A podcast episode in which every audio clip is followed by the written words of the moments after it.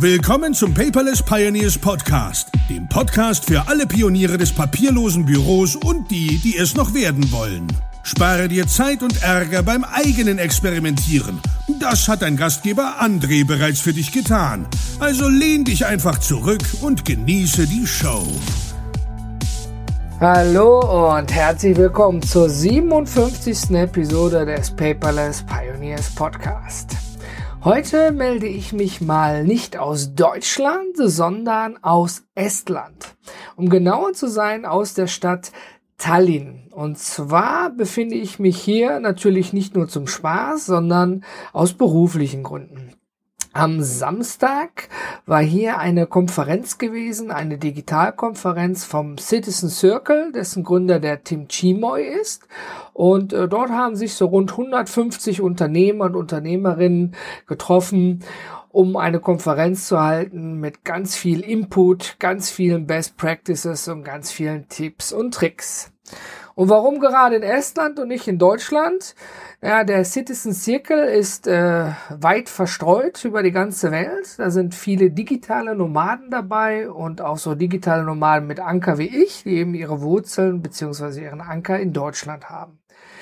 Ja, wie ist es überhaupt dazu gekommen? Also ich, ich war bis vor kurzem nicht Mitglied in diesem Citizen Circle, denn äh, die öffnen, glaube ich, nur dreimal im Jahr ihre Pforten, um neue Mitglieder aufzunehmen. Es ist auch kostenpflichtig, wohlgemerkt, aber dafür erhält man eine Menge, Menge Input. Ja, was einem so am Anfang natürlich erstmal gar nicht bewusst ist, weil man ja natürlich nicht hinten reingucken kann. Aber ich bin jetzt seit kurzem auch Mitglied des Citizen Circle, deswegen kann ich eben davon berichten. Aber darum geht's heute gar nicht, denn ähm, ich bin ja hier eingeladen worden, um etwas über das papierlose Büro zu berichten, also wie man effektiv darin arbeitet. Und da geht mein Dank ganz herzlich an Tarik. Ja, ähm, er hat mich sozusagen dem Tim Chimo empfohlen. Und ja, dann äh, habe ich eine Einladung bekommen und äh, als es dann hieß, ja, aber wenn du schon sprichst, dann müsstest du nach Estland kommen, habe ich jetzt gedacht, Hö, war wie Estland? Ja gut, okay, immer mal was Neues. Estland liegt innerhalb der EU, man kann mit Euro bezahlen, also eigentlich ganz unkompliziert.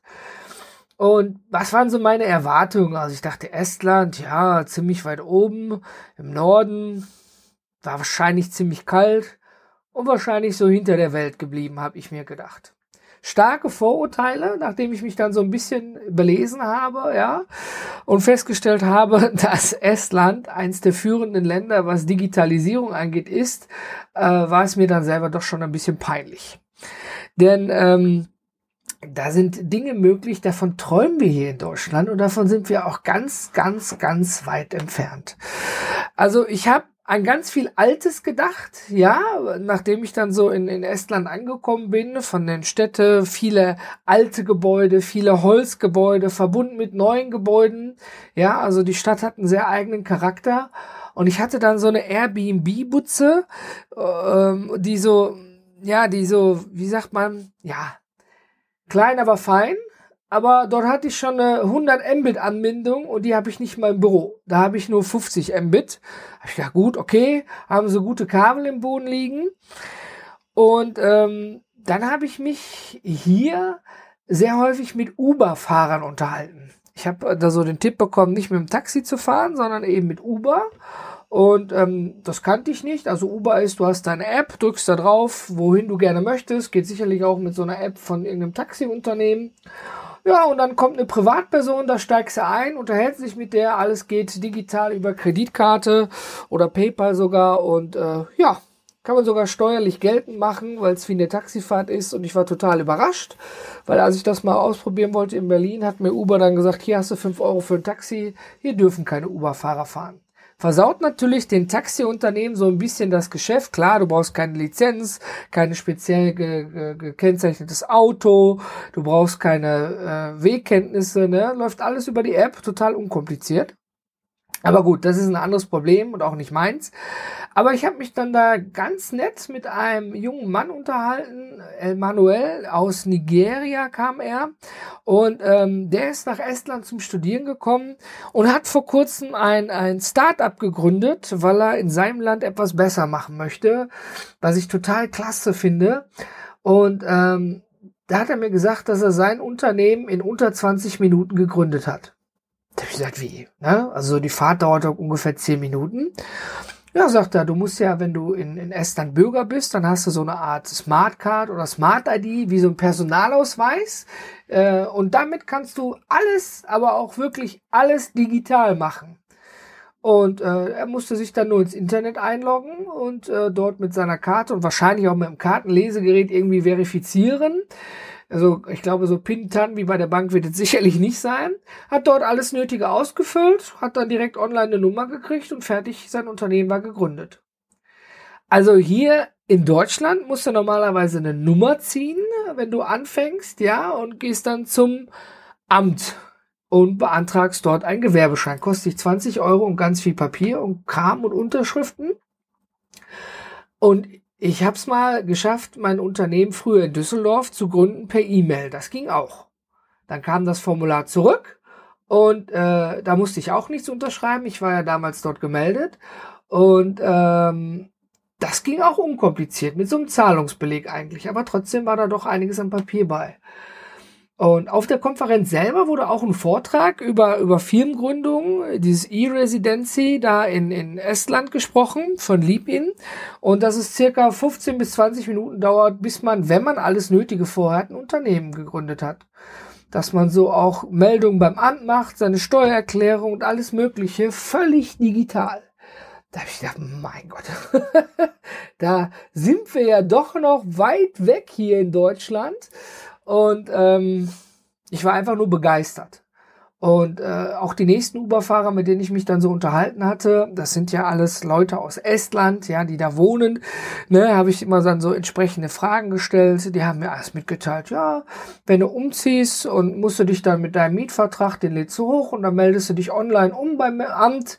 Ja, und wir müssen hier zum nächsten äh, Meldeamt gehen, uns dort dann mit dem Mietvertrag hinsetzen, eine Nummer ziehen und uns dann ummelden. Unglaublich. Aber wovon ich dann auch noch äh, sehr erstaunt war, war, ähm, da fahren sogar elektrische Busse, die haben oben so, äh, so Leitungen dran, wie bei der U-Bahn, äh, wie bei der Straßenbahn.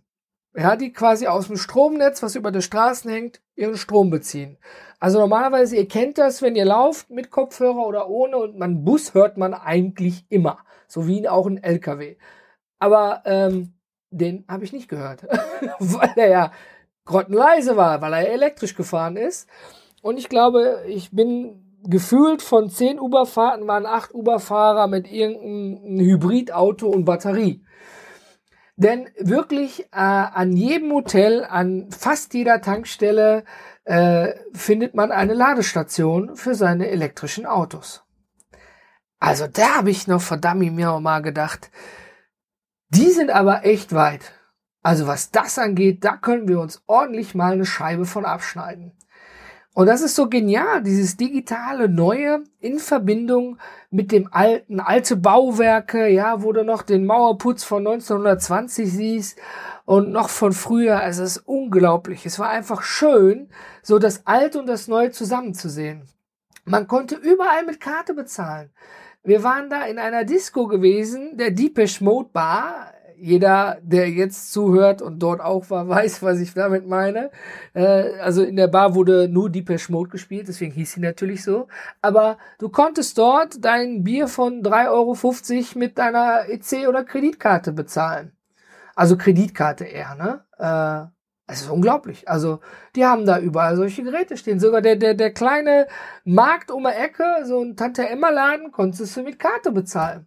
Und hier in Deutschland, Entschuldigung, da sind sie aggressiv, wenn du nicht mindestens für 10 Euro was kaufst und dann hängen da riesengroße Schilder, auch in Apotheken, nur ab 10 Euro Kartenzahlung möglich, weil sonst irgendwie zu teuer. Ist ja auch okay.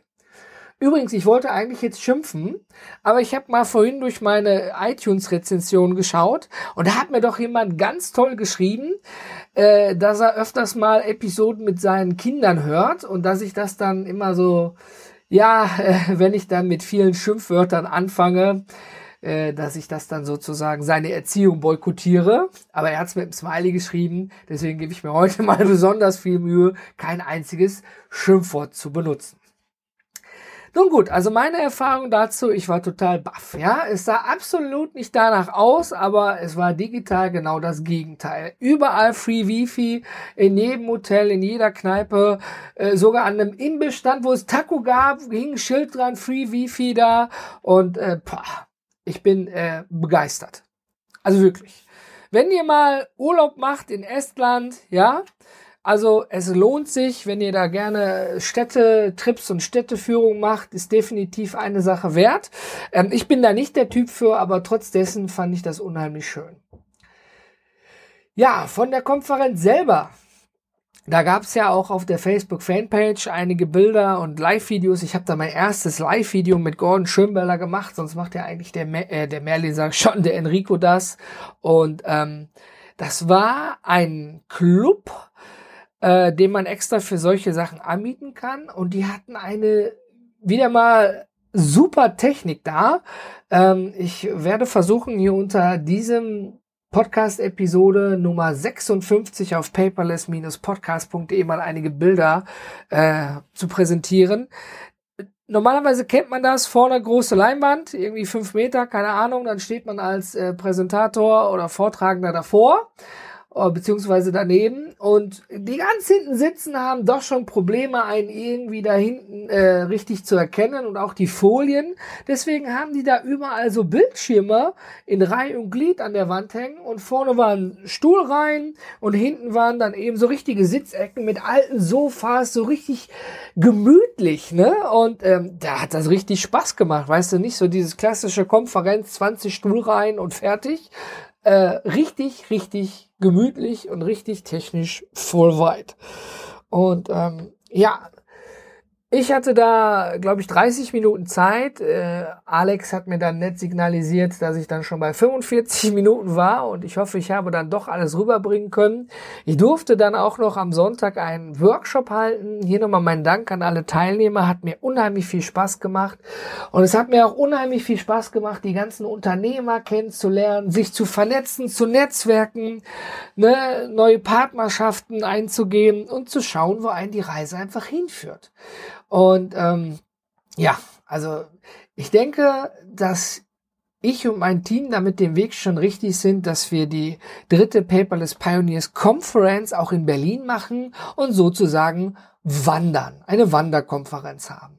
Ich glaube nicht, dass wir nach Estland oder nach Chiang Mai oder nach Amsterdam oder sonst wie irgendwie mal hinkommen, aber zumindest in Deutschland weit, dass wir mal im Norden, Süden, Osten und Westen irgendwie vertreten sind. Und äh, so ist es auch wunderbar, neue, neue Sachen kennenzulernen. Ja, das war mal so mein Recap zu Estland und der CC Tallinn, der Konferenz. Und ich habe noch etwas zu verkünden.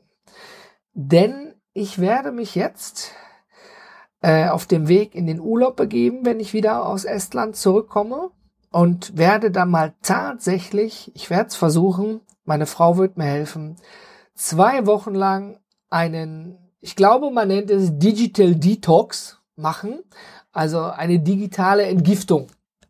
Ja, es wird also zwei Wochen lang jetzt keine Podcast-Episoden geben und ich werde auch äh, kaum irgendwo vertreten sein.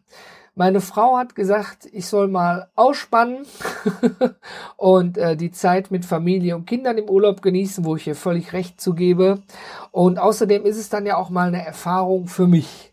Das Einzige, was wir wohl mal machen werden, ist natürlich mal aufs Handy abends schauen, um zu schauen, ob in Deutschland noch alles grün ist und es allen gut geht. Ja, aber ich werde dann mal danach berichten, wie es so für mich gewesen ist, ob ich Herzrasen gekriegt habe, die ersten Anzeichen von Sucht. ja, äh, Entzug, Entschuldigung, oder ob alles einfach gut funktioniert hat und auch gut getan hat. Ja, bei dem ganzen drumherum, was wir alles nicht machen können, ähm, möchte ich dir noch so eine wichtige Sache mit auf den Weg geben. Ich habe es tatsächlich in vielen Gesprächen bemerkt, dass man sich unheimlich stark von seinem Handy abhängen lässt.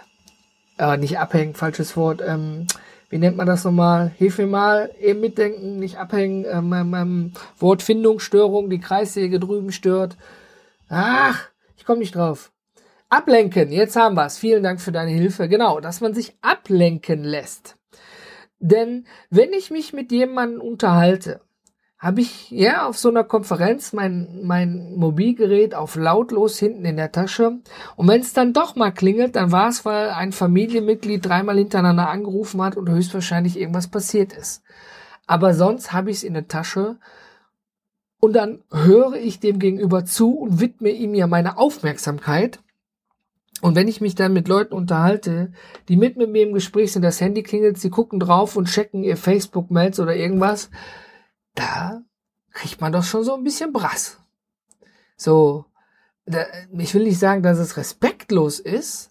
Oder ja, vielleicht doch. Man, man spielt ja mit der Zeit des anderen. Aber ja, irgendwie, ich würde mir zumindest wünschen, ja, dass, äh, wenn man sich wirklich in echt trifft, ja, dass man dann einfach das Handy auf lautlos, auf vibrieren stehen hat, es umgedreht auf dem Tisch liegen hat, wenn man es aus der Tasche raus soll, sodass man nicht von irgendwelchen hier aufpoppenden Notifikationen irgendwie abgelenkt wird, so dass es klingeln kann im Notfall, wenn zu Hause mal was passiert ist, wo ich klopfe mal auf Holz, toi toi toi, hoffentlich nie was passiert, aber dass man dann auch erreichbar ist.